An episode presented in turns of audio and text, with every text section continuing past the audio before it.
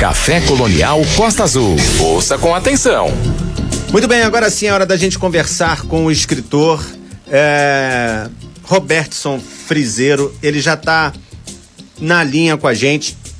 É, o livro Longe das Aldeias, romance de estreia do escritor carioca Robertson Frizeiro, está ganhando destaque na imprensa de língua árabe, graças à tradução publicada no Kuwait pela Taquin Publishing, deve ser assim que se fala, Taquin, não sei exatamente, distribuído para todos os países de língua árabe. O romance tem sido elogiado por sua linguagem poética e pela história de forte teor sentimental. A tradução para o árabe foi feita por Mark Gamal, tradutor egípcio, cujos trabalhos incluem tradução, traduções de Machado de Assis, Gabriel Garcia Marques e Jesus Carrasco, entre outros. Longe das Aldeias foi publicado no Brasil em 2015 pela editora gaúcha Dublinense, que recentemente lançou uma nova edição da obra com nova capa e diagramação. O livro foi finalista em importantes prêmios literários como o Jabuti, o Prêmio São Paulo de Literatura e os Açorianos e eleito livro do ano pela Associação Gaúcha de Escritores, a AGES. Em 2018, o livro foi escolhido pelo governo federal para o Programa Nacional do Livro Didático, o PNLD, e distribuído para escolas de todo o país. O original de Longe das Aldeias começou uh, a ser escrito em 1995 a partir de uma notícia de jornal sobre o julgamento de militares sérvios por crimes de guerra na Bósnia.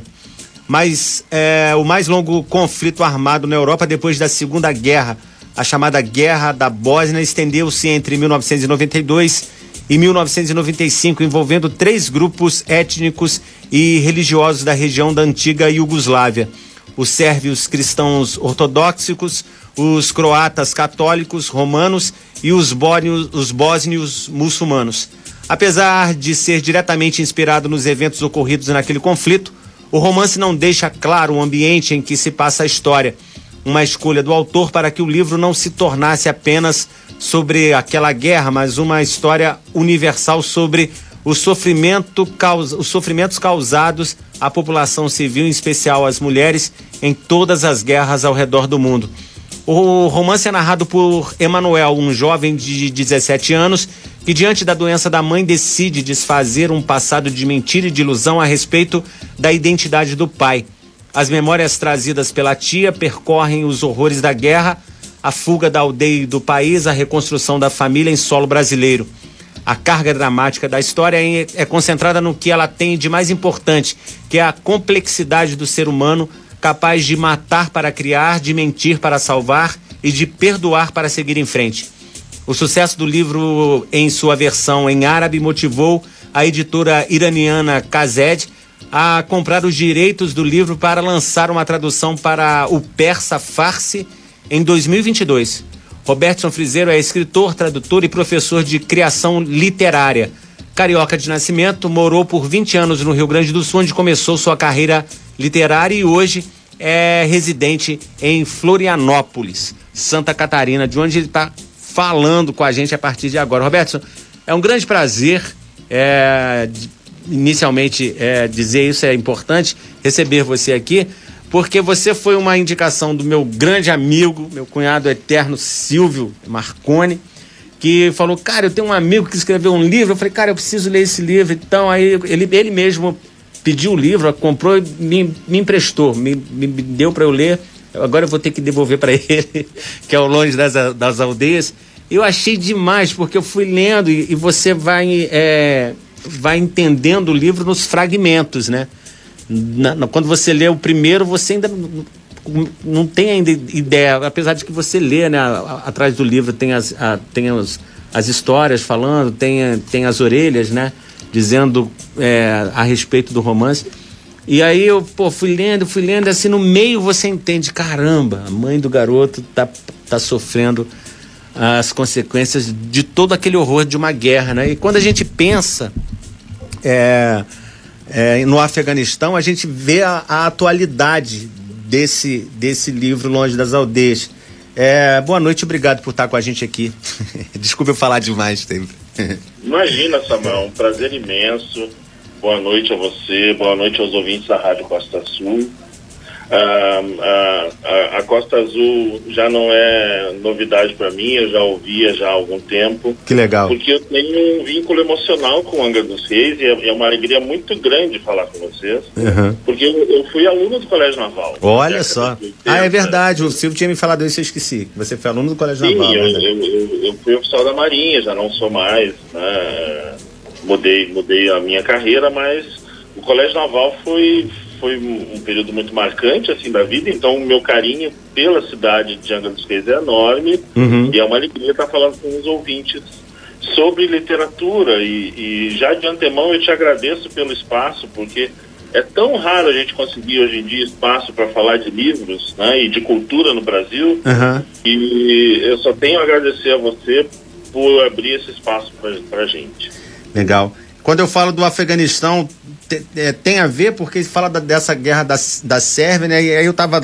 É, as anotações que eu ia fazendo, eu vi o São Mihajlo, se não me engano, é, que que está no livro, né? Eu, eu, fui pesquisar São Mihajlo, aí apareceu a Sérvia, eu falei, pô, é Sérvia, antes de receber esse, esse release que você me mandou, né?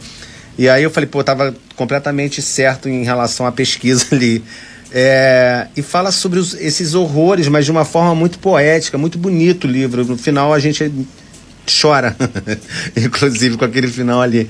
É, fala um pouquinho pra gente dessa, dessa inspiração, desse, desse, desse, desse trabalho né, de, de pesquisa que eu devo. Que devo, eu devo é, a gente imagina que para escrever isso deve ter tido muita pesquisa, né? Para saber a realidade daquele local lá, né? Houve Sim, alguém, houve alguém narrando para você isso em algum momento ou você foi pesquisando mesmo para poder construir teu, tua história? Ah, eu, eu, eu, tive bastante pesquisa e tive a oportunidade de entrevistar algumas pessoas, não que estiveram no conflito, mas que, é, que estiveram no pós-conflito. Né? Eu tive a oportunidade de, de entrevistar um coronel é, do nosso exército brasileiro que foi uh, capacete azul, foi da, da, uh, da tropa da ONU, uhum. né, no momento em que o conflito estava se dissolvendo, digamos assim. Uhum. Né? E ele confirmou muitas das questões que eu tinha levantado e até coisas que entraram no livro uh, por criação minha e que por intuição minha, digamos assim, e que ele me confirmou que sim, aquilo, aquilo acontecia, aquilo existiu. Né? É, foi muito interessante tu falar em Afeganistão, porque deliberadamente, ao escrever o livro, o, o, o livro veio inspirado, como você disse antes, de uh, matérias de jornal que começaram lá no, no, ano de 95 a falar do julgamento dos militares sérvios. Uhum. Porque uh, os sérvios tiveram um comportamento. A guerra sempre é muito cruel, mas é, houve crimes de guerra na, na guerra da Bósnia que é, foram terríveis e envergonham muito assim a Europa até hoje. Até porque a Europa ela meio que virou as costas para o conflito da, da, da, da Bósnia, da Sérvia, que tem a ver com a dissolução da antiga Iugoslávia. Né? Uhum. Uh, eles meio que viraram as costas e disseram, bom, eles que decidam a vida deles. É meio né? que estão fazendo agora com o Afeganistão, né? Exatamente, por isso que eu, eu achei muito brilhante tu falar do Afeganistão.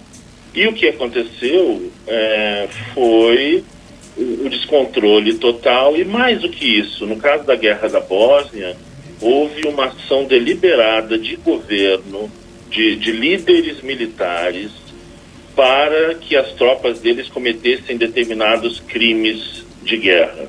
Né, eu não quero antecipar porque um desses, desses crimes é a chave do, do livro. Uhum. Mas é muito interessante tu falar em Afeganistão, porque nós estamos vivendo isso hoje. Sim. Tanto no Afeganistão, quanto no Iêmen, quanto em outros é, é, locais do mundo, onde há conflitos, há guerras civis, uh, e o mundo vira as costas, não se importa.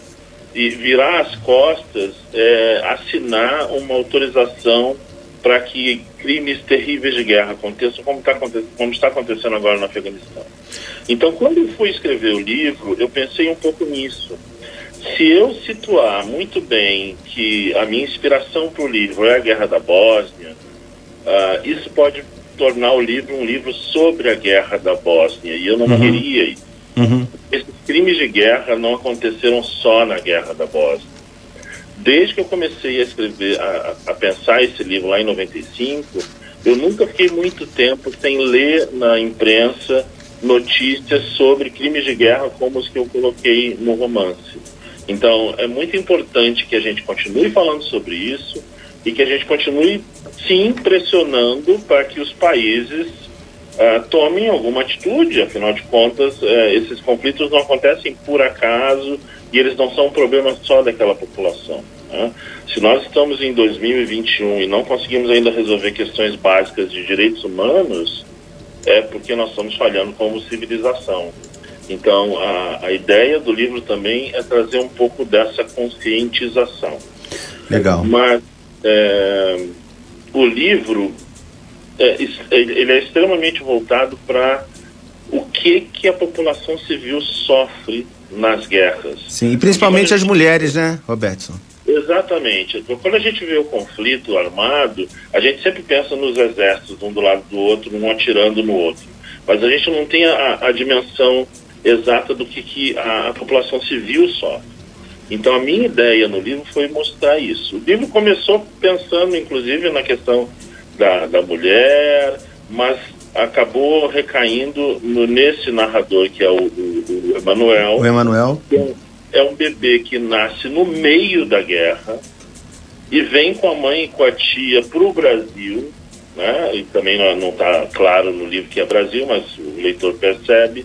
Eles vêm para cá como refugiados, mas a guerra vem junto com eles, porque a mãe dele não consegue sair da guerra. A tia tem que se reconstruir, mas a mãe dele não consegue. Então, é, eu queria, eu quis pensar o que é a vida dessa geração do pós-guerra, que não viveu o conflito, como o Emanuel, mas que vive os, as consequências dessa guerra por décadas e décadas e décadas. É, é, é uma. É uma é, é, é, muito. A gente não pode dar muito spoiler, né? Você não quer que dê spoiler do livro, né? Olha, o, o, sabe, sabe que tem uma coisa legal sobre spoiler, né? Ah. É, que eu descobri nessa história toda. Spoiler é uma coisa bem brasileira, tá? é mesmo? Os árabes, os árabes, por exemplo, eles não têm pudor nenhum com spoiler. Sobre falar o que, o que já aconteceu. várias críticas de, de, de, jornal e portais de internet lá uhum. no mundo árabe sobre o livro uh, no Líbano, Palestina, saiu no, no Iraque, no Kuwait, até uh, na Inglaterra, na, na comunidade árabe da Inglaterra, e eles contam todos os segredos do livro, mas assim, do início ao fim.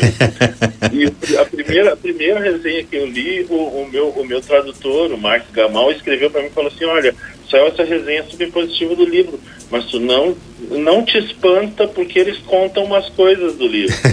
Aí eu li e fiquei assim horrorizado, né? Eu conversei com ele, falei assim, mas o que, que você acha? Ele falou assim, não, fica tranquilo, eu sei que vocês brasileiros têm problemas com isso, mas Pra gente, árabes, pros árabes não. Eles vão ler isso aqui, vão ficar loucos para comprar o livro e vão comprar.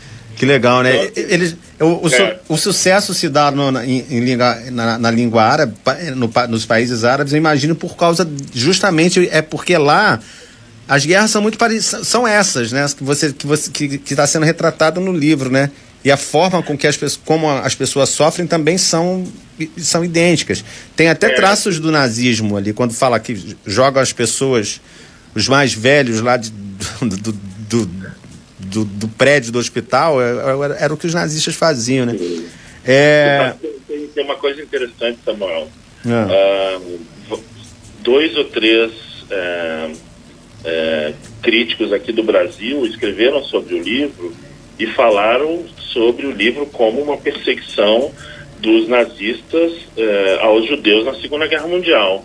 E eu, mas onde é que tem isso no livro? Né? Mas na verdade, assim, é que uh, os, os, crimes de guerra e, e, os acontecimentos que vão sendo relatados no livro são remetem muito, tanto. São muito semelhantes, né?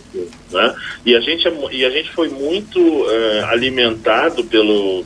Principalmente o cinema de Hollywood sobre a questão do holocausto dos judeus, né? Uhum. E até de uma maneira é, equivocada, eu diria, porque o cinema americano, que eu me lembro, apenas um filme eu vi isso, o cinema americano não fala dos movimentos rebeldes dentro dos campos de concentração. Ah, é verdade. Então a ideia que nós temos, por exemplo, é de que os, uh, os judeus que sofreram, as vítimas do Holocausto, eram vítimas passivas, passivas que não lutavam. E, muito pelo contrário, houve, houve várias revoluções, houve vários é, Re... movimentos rebeldes dentro dos campos. Que legal. Mas, logicamente, eles estavam é, numa situação precária, não tinham armas, Sim. mas teve alguns que foram bem-sucedidos. Um, um, deles foi o de Sobibor, que é o mais famoso, que virou filme de Hollywood. Então, assim, é, nós fomos muito alimentados por essa imagem do Holocausto Judeu, e alimentados com razão, precisamos continuar sendo alimentados com, com essa imagem. Uhum. Então, quando as pessoas leem o Longe das Aldeias, isso remete àquela realidade. Mas é, é mais uma razão pela qual eu quis deixar o livro sem grandes referências de ambientação. É, tem, como você disse, tem algumas pistas ali no livro para quem for um leitor mais interessado e correr na internet, no Google e colocar algumas palavras ali do livro, vão descobrir que se trata da Guerra da Bósnia. Sim, sim. Mas é interessante não fazer isso porque todas as guerras têm é, é as mesmas cenas horrorosas, os mesmos traumas, as mesmas consequências que aquela guerra teve. Então o livro traz isso de, de interessante. Ô Roberto, é, eu, eu eu queria, como eu, como eu disse, eu senti o, o, o livro vindo em fragmentos, né? E aí eu, eu falei assim, pô, eu quero ler um pedacinho, uma, uma, uma das páginas, né? Porque são. É, você vai em, nos fragmentos que você vai montando toda a história, até você entender do que tá, do, o que está sendo falado. Aí eu fiquei é, indeciso entre duas ou três, e aí eu falei assim: não, vou, eu vou ler a primeira, só para dar o gostinho da primeira página. Você se importa se eu ler a sua obra aqui pra gente, só, só essa primeira parte? Muito obrigado. Então, então o livro é, Longe das Aldeias começa da seguinte forma: Ontem minha mãe voltou ao navio. A mão dela agarrou o meu braço com força. A cabeça tonteou e foi difícil convencê-la de que não havia oceano, perigo ou bebê. Em seu desespero, vi Petar desfalecido e meu avô corroído pela culpa. As paredes perfuradas do hospital e tia Mirna sufocando inimigos moribundos. O berço de palha do estábulo confortável, como minha ignorância, jazia no convés de bruma. Da balaustrada aflita, minha mãe descontrolava as, tempe as tempestades. Ela gritava o nome do pai que eu nunca tive, Josif, ou algo assim na língua estranha de sua terra. Por um momento, as ondas do mar de minha mãe bateram cruéis na janela do quarto. Ela acalmou-se, dormiu seu sono de febre deslembrou-se de mim. Mas o navio de névoas permaneceu por ali mais um tempo, fundeado em meus, em meus medos. Meu pai retornou também, o homem sem rosto que não consigo esquecer. Minha mãe sorria doente. Tive inveja de sua ausência. Fiquei mareado por ela o resto da noite, com o nome de meu pai transtornando a minha vigília. Recordar sempre me deixa a boca amarga e o coração oco. Não tenho certeza de nada. Cara, é demais. E, e, e você vai é, a cada página é, poeticamente descobrindo essa história da, da, da Mirna, da, da, da, da, da, sua, da mãe do menino, que eu esqueci o nome aqui agora. Do Maria, a Maria, do, a Mirna. Ah, isso, a, isso o, do Josif, do próprio Emanuel, e aí o tio Petar e todas as outras, é, os outros personagens que vão aparecendo. Essa poética toda tem a ver com o quê? O que, que te inspira tanto a, a escrever? É, eu, eu, sentia a necessidade de contar essa história. É, é, não é encenação que eu vou dizer. Foi uma indignação muito grande quando eu li aquele recorte de jornal e depois fui alimentado por mais e mais detalhes. Né? Uhum. É, não tem problema dizer isso, porque eu não vou dizer o nome da, da pessoa, mas esse coronel do Exército, por exemplo, que eu entrevistei né, uhum. para o livro, ele me contou sobre alguns crimes de guerra. Ele me contou, por exemplo, que os, os oficiais do exército sérvio é, invadiam casas, sequestravam moças e mulheres bósnias, muçulmanas, né? levavam para essas casas e elas ficavam lá vivendo alguns dias, semanas ou meses, até, os, até eles se cansarem Uh, elas trabalhavam para eles, faziam comida, arrumavam a casa e serviam também, vocês podem imaginar, sexualmente a eles. Uhum. E ele me falou isso com um certo brilho no olhar que me deixou gelado. Então, assim, você imagina isso, você está fazendo uma entrevista para um livro que trata sobre crimes de guerra tremendos, uhum. e aí você, você entrevista e sente ao mesmo tempo que ele, ele, ele teve uma certa inveja daquela situação de ter, né, de, de do, dos militares sérvios terem um, entre aspas, desculpem o termo que não se aplica muito, um harém particular, uhum. sabe, de mulheres que estão ali forçadas. Então, assim, uh, o mais assustador de toda essa história da guerra da, da da Bósnia é que essas ações eram deliberadas, ou seja, os generais, vários deles foram condenados, incentivavam os seus soldados e oficiais a tomarem atitudes como esta. Tem uma peça teatral genial, que eu não vou lembrar o nome do, do, do autor agora, que é um autor é, bósnio, inclusive, uhum. mas foi encenado no Rio de Janeiro, alguns dos ouvintes de repente até assistiram também, chamada o corpo da mulher como campo de batalha. Eu tive a oportunidade de assistir essa peça no Rio de Janeiro e eu quase enlouqueci, porque o livro já tinha sido publicado, recente tinha sido indicado pelo São Paulo de Literatura, uhum. e a história em cena era basicamente a mesma, né? Basicamente a mesma não, mas era muito próxima ao que o livro Ao que o livro conta. Então era uma psicóloga, porque várias psicólogas é, dos Estados Unidos e de outros países foram para a Bósnia no pós-guerra para poder atender as mulheres e, e, principalmente que sofreram esse tipo de abuso. Então, a peça teatral trata de uma dessas psicólogas que vem dos Estados Unidos para a Bósnia uh, e ela dá atendimento psicológico para uma jovem que foi engravidada por um soldado sérvio. Então, imaginem a, essa situação, né? Como é que você lida com isso é, depois que a guerra acaba. A guerra acaba, os países, de, os políticos e os militares definem suas fronteiras. E as pessoas... Mas como é que ficam as fronteiras emocionais, mentais? Das pessoas que é foram subjugadas, né? Sim, e, e, e no caso da Guerra da Bósnia, a crueldade maior, que até aparece no livro também, uh, é que quando estoura a guerra, os vizinhos sérvios se voltam contra os vizinhos bósnios. Então, imaginem a situação: uma pessoa que mora na casa ao lado e você todo dia cumprimenta de manhã, você ia nos aniversários, você convivia com ela, de repente ela se torna o teu algoz. E não é apenas uma questão de não falar mais com você, mas começar a atirar na sua casa, indicar para o exército que ali mora é, uma família bósnia, era nesse... Nesse nível, né? De tensão. Nível de coisa, de loucura. Né? Então, acho que o livro, ele trata dessa loucura. E eu não tinha como tratar dessa loucura apenas pelo lado do, do terror, né?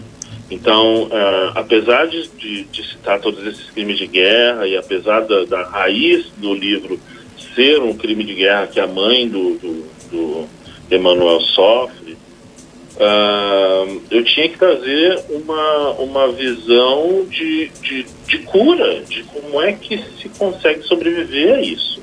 Então, talvez o grande tema do livro seja o perdão. Uh, tanto um perdão a fantasmas que querem te perseguir, mas você não vai nem vê-los nunca mais na vida, né? Uhum. Os seus agressores ficaram para trás, a guerra ficou para trás, então é você perdoar isso no sentido de deixar isso para trás também, que uhum. é o uhum. que a tia do Manuel faz. Né? para poder sobreviver e para poder é, cuidar daquela irmã, Uhum. que ela sim, que é a mãe do Emanuel, se destrói na guerra. Ela está destruída na guerra, ela sofre de uma doença em que a memória dela está se, se desfazendo aos poucos, e isso é uma coisa real, assim, é, tem mulheres na, na Bósnia que começaram a desenvolver Alzheimer com 30 anos, com 35 anos, por conta do trauma da guerra, né? Mas eu precisava trazer uma visão é, um pouco esperançosa, porque senão o livro seria algo tremendo e difícil de lidar. Pois é, já Isso é, já é, já é lendo ele de forma poética, né? Que Eu vou você te contar, eu vou te contar depois história sobre isso. Vou só terminar essa, essa, essa ideia. Mas assim, eu precisava trazer um pouco isso através do olhar poético do Emanuel sobre a, a própria vida. É interessante que o Emanuel não sabe da história que ele está contando, então isso faz com que o leitor também vá aprendendo as coisas Pois é. junto com o Emanuel. É, no meio do livro é que você é que você entende exatamente o que está tá rolando. Não é ou não? Pelo menos para mim foi assim. Sim, sim, as coisas vão se encaixando aos poucos, né? Porque É. eu, eu, é, eu- eu- a, a história da guerra é contada de trás para frente nas memórias. Tem esse detalhe técnico assim que ajuda, Aham, né? Então, o leitor vai aprendendo a história de trás para frente, porque o mais importante da história está no início, Sim. né? da, da- da- cronologicamente da guerra. Mas deixa eu te contar um fato curioso que eu lembrei agora quando, quando tu falaste. Eu tenho hoje uma grande amiga minha da cidade de Montenegro, lá no Rio Grande do Sul. Certo. Ah, eu não a conhecia, né? Eu conhe... aliás, eu conheci ela de passagem porque uma amiga minha, escritora lá de Montenegro, me levou para um evento em Montenegro, conheci o pessoal lá, levei os livros, na época estava recém lançando o livro, e essa, essa moça comprou um livro e foi ler o livro. né? Ah, aí a gente já estava meio que em, em contato, a minha amiga passou meu telefone para ela, que ela pediu meu telefone e tudo mais. Um dia, três, três e meia da manhã, toca o meu telefone. Eu lá em Porto Alegre morando ainda, toca o meu telefone. Ah, eu, né, atendi assustado, achei que podia ser alguma coisa com meu filho. Meu filho, na época, já morava em Florianópolis com a mãe dele e tudo mais, ou meus pais que moram em Minas, Juiz de Fora. Falei assim, gente, três meia da manhã aconteceu alguma tragédia. Sim. Quando eu atendi o telefone, eu fui xingado, mas assim, de uma maneira visceral so- por ela, sabe? Não dá nem para repetir os palavrões aqui no, na, na rádio, nem o povo não merece ouvir. Mas eu fui xingado com vontade. E, eu, e, ela me xingou assim durante uns dois, três minutos, e depois eu parei e falei assim, alô, desculpa, quem é que tá falando? Eu acho que a ligação tá errada. E ela falou, não, é o, o friseiro? Eu falei, sim, é o friseiro. Não, aqui é a, a, a- Claudinha de Montenegro, eu acabei de ler o teu livro agora, eu tô, eu, eu não, eu não, eu tô indignada, como é que você faz isso comigo? Ela continuou me xingando. Ah, já, já tive algumas reações desse tipo, assim, das pessoas falam assim, ai, como tu é cruel, que coisa, aquele final e etc e tal. Cara, o final é, Mas, o final é eu lindo, assim. é- é- o é, livro esse tá é bonito. poder- eu acho que esse é o poder da literatura, né? É. Ah, se eu fizesse uma palestra sobre a guerra da Bósnia ou um, um- um livro histórico, um tratado sobre a guerra, talvez não fosse tão impactante Como foi, né? Criar isso é, na ficção, né? Porque ali eu mostro o que, que o Emanuel sofreu sem estar na guerra. Sem estar na guerra, é verdade. Porque é, é aquela coisa das mentiras é, agradáveis que toda família tem, né? Aham. As, as, as mentiras brancas ou as mentiras caridosas que alguns chamam, né? Uhum. Mas assim, Então, sem, sem, sem estar na guerra, mas como afeta ele, né? Tem aquela parte em que a professora pede para que leve coisas tradicionais do Brasil, né? E aí ele, como um, um refugiado, uhum. né? Não, não- aí ele vai perguntar para tia e depois ele prefere não perguntar para a mãe porque ele não queria que a mãe se, se dispusesse a ajudá-lo e tal. E o final, o lance do, do- da, da- mãe, né? diz- é, não, dizendo o final, mas o lance do, do, do menino ser a ser, ter os olhos e os cabelos do pai, né? Que ela se, ela, ela se agarra né, nesse cara que foi legal com ela, um deles, né? para poder dizer que esse é o pai sem ter, sem ter certeza. A gente não está contando nada, não, mas quem, quem for ler o livro, vale a pena, vale a pena. Fizeram, e o, e o, e o, e o, o prêmio Jabuti, é, já, ele foi indicado, está sendo indicado, o resultado é, é, dia 20, sábado, ou isso é uma coisa de outro, de, de do ano passado, não, de outro o, ano? O resultado é do sábado. O Jabuti agora ele funciona da seguinte maneira, hum. ele, ele tem uma, uma, uma lista de indicados longa, de 10 indicados e uma lista curta de cinco. Uhum. Eles fizeram isso de uns três anos para cá porque eles se deram conta de que ser indicado para o Jabuti já é um prêmio. Né? Sim, imagina. Isso é uma maneira de prestigiar, então, mais livros bons. Uhum. E o meu livro foi indicado como. É tipo ser indicado ao Oscar, tá? O Jabuti é um prêmio tão importante. Isso, né? mais ou menos isso. Né? É, o Oscar mesmo aumentou a lista, né? Eram cinco filmes indicados, agora são dez. Sim, né? isso. Então, por, por, conta disso, né? Um livro indicado ao Oscar. Então, assim, o, o livro foi indicado na categoria livro brasileiro publicado no exterior. Então, que, o que uh, concorreu foi a versão árabe do livro. Uhum. E ele entrou na lista dos dez, uh, dos dez uh, finalistas. Já saiu a lista dos cinco, ele não foi incluído, uhum. mas para mim, meu amigo, é, não, é um prêmio. que sair lá de Bangu, sabe? É. Que não tinha pretensão nenhuma na vida de um dia ser sequer publicado. Uh, é, essa viagem é muito, sabe, muito extraordinária. E, e só a indicação para o Jabuti já, já está permitindo o meu editor entrar em contato com outros países para, de repente, o livro ser vendido para outras praças. Legal. Então, assim, é, eu, eu falo essa coisa assim, ah, eu, eu vim de Bangu, eu, eu, brinco com os meus amigos, falo assim, gente, eu sou de Bangu, não estou acostumado com essas coisas. Né? Porque é, eu acho interessante que as pessoas tenham essa noção, assim, né? É, as coisas não vêm, não vêm do nada, mas também não estão fechadas para ninguém, sim, sabe? Sim. A gente não pode se, se, se, resumir, se limitar. Naquela época, eu, eu, eu jamais diria assim, não, né, de onde eu vim, eu um dia vou chegar em algum lugar. A, ainda acho que não cheguei em lugar nenhum, tá? Eu acho que eu tenho um livro que, graças a Deus, está me dando grandes alegrias, mas eu tenho que escrever o próximo e tenho que continuar escrevendo e tenho e continuo produzindo um monte. Uhum. Mas assim, Uh, essa noção de que trabalhando você chega lá, eu acho que é importante as pessoas terem isso em mente. Sim. Não acharem que porque nasceram uh, em Bangu, em Santa Cruz, né, é, ou, ou, em algum lugar assim perif de periferia, essa ideia que eu quero passar, né? Uhum. Que isso seja um impeditivo, que isso seja um limitador. Sim, isso, é isso, isso a gente, a gente ouviu limitar, isso, né? a gente ouviu isso do, do, do, do entrevistado anterior, o Gesa da Pedra, que veio lá da, do Complexo da Pedreira, né? Que é uma favela no Rio, no, na Zona Oeste, e na Zona Norte, na verdade, e que hoje estudou na Sorbonne também, que faz um trabalho incrível e tal. É isso, é, é, nunca, nunca desistir do sonho, né? Mas você sempre foi cabeção, né, cara? Pra, pra, pra estudar no colégio naval tem que ser inteligente, cabeção no, no sentido da inteligência. É, sabe que foi engraçado, né? Porque assim, meu, meu, pai, meu pai era oficial do exército, né? Agora ele tá, eh, tá na reserva.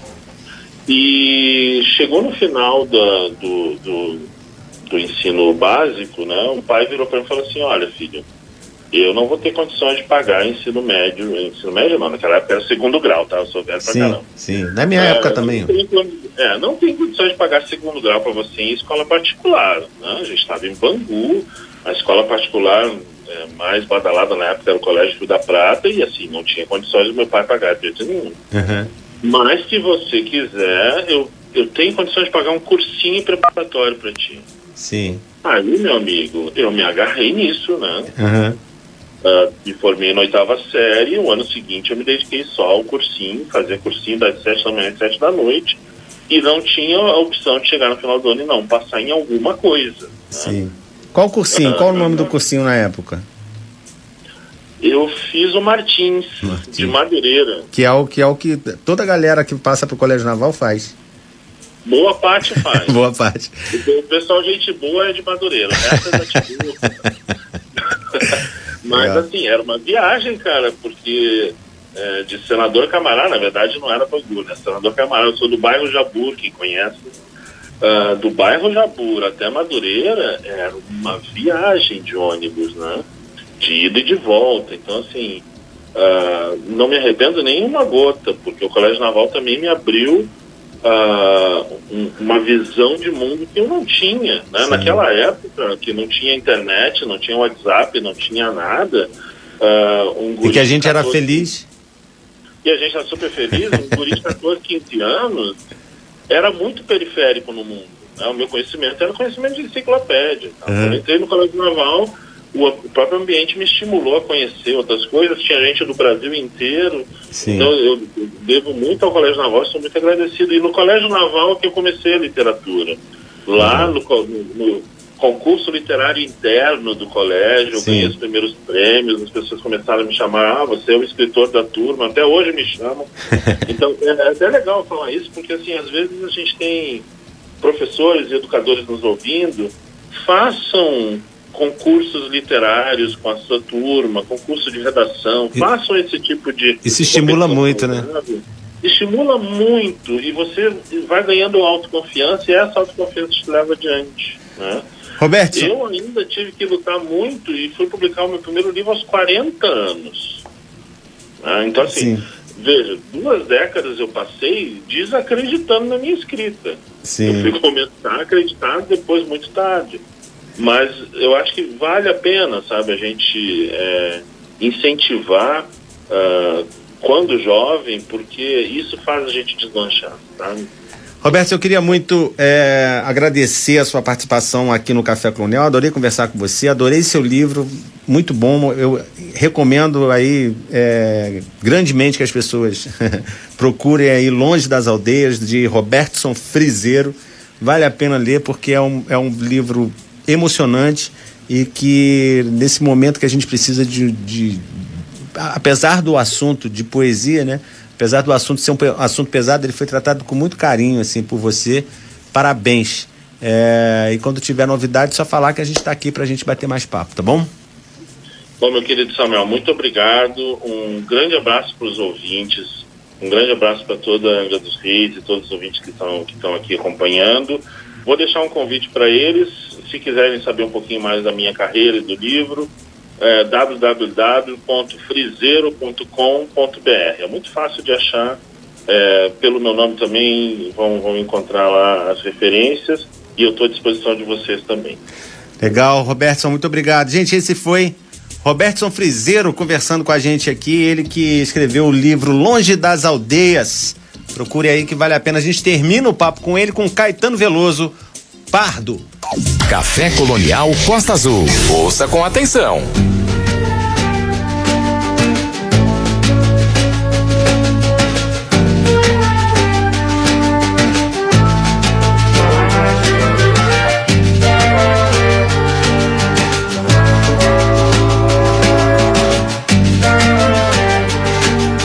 Nego, teu rosa é mais rosa que o rosa da mais rosa rosa. Veio um beijo preto, sangue sobre a pétala. Veio um papo reto, língua sobre a uvula. Nego, nenhum orixá poderá desmanchar o que houve lá. Pra que me quereres, homens e mulheres? Ah, por que tanto queres? Não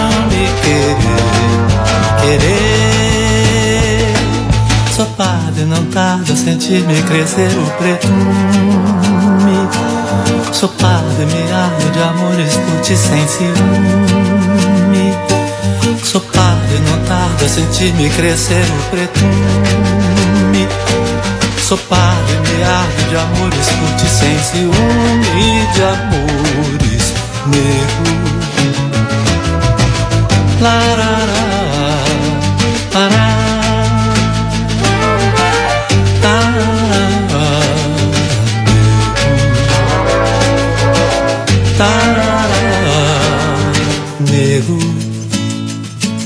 teu rosa é mais rosa que o rosa da mais rosa rosa. Veio um beijo preto, sangue sobre a pétala. Veio um papo reto, língua sobre a uva, nego Nenhum orixá poderá desmanchar o que houve lá. Pra que me quereres, homens e mulheres?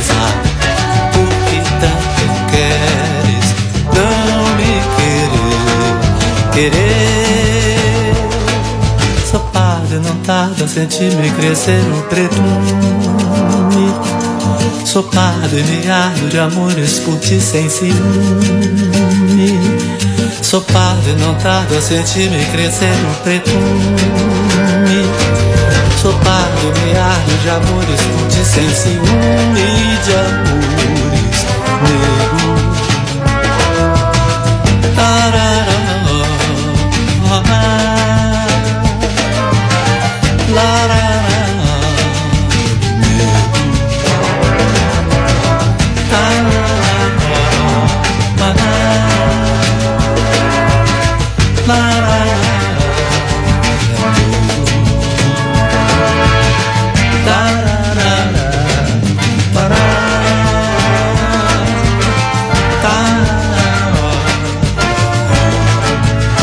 Muito bem, esse aí é o Caetano Veloso com Pardo. Gente, essa música tá demais na voz do Caetano. Música dele lançado no disco Meu Coco, mas que já tinha sido gravado anteriormente pela Cell. Café Colonial.